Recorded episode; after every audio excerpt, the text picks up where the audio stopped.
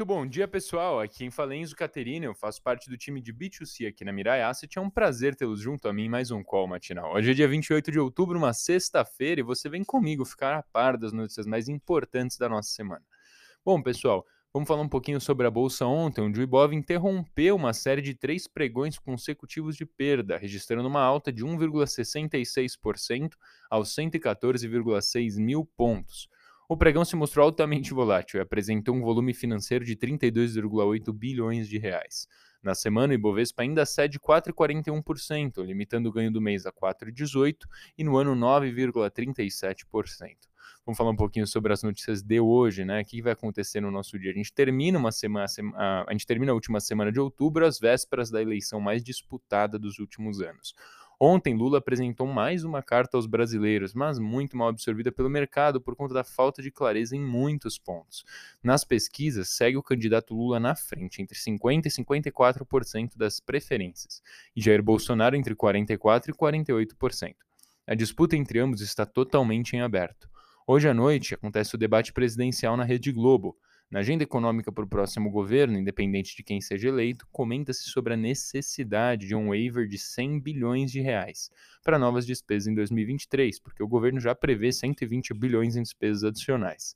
Sobre o nome de um possível governo eleito do PT, Alguns ventilados pontuam Henrique Meirelles para a Fazenda, embora o ex-governador da Bahia, Rui Costa, corra por fora pela sua capacidade de articulação política, fato muito citado pelo candidato Lula.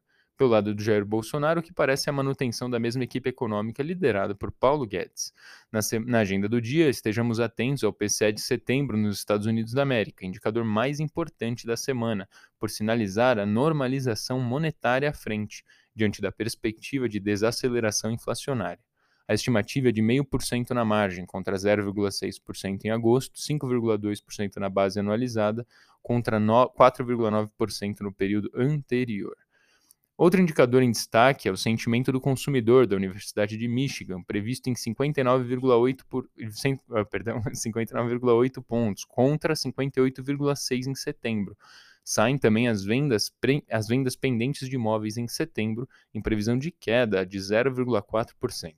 Na Alemanha, sai o CPI preliminar de outubro, neste momento acima de 10% no anual. Mais cedo, a preliminar do PIB do terceiro trimestre alemão na expectativa de expansão de 0,7%, contra uma, uma expansão de 0,1% no segundo trimestre. Aqui no Brasil, a deflação do IGPM de outubro veio em 0,97%, quase repetindo setembro, que foi menos 0,95%. No ano, o índice da FGV acumula 5,58% em 12 meses. Oh, perdão, acumula 5,58% e em 12 meses 6,52%. No mercado cambial, o Banco Central Brasileiro já dá início à rolagem de contratos swaps que vencem em dezembro, com oferta de até 16 mil contratos ou 800 milhões de dólares. A intenção aqui é rolar todo o estoque, 302.380 contratos, ou 15,1 bilhões de dólares. Ao fim da tarde, a ANEL solta a bandeira tarifária de novembro, hoje verde, sem custo adicional na conta de luz.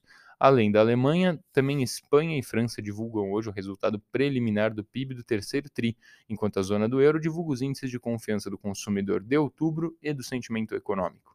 Pessoal, esse foi mais um call matinal e desejamos uma excelente eleição nesse domingo a todos. Tchau, tchau!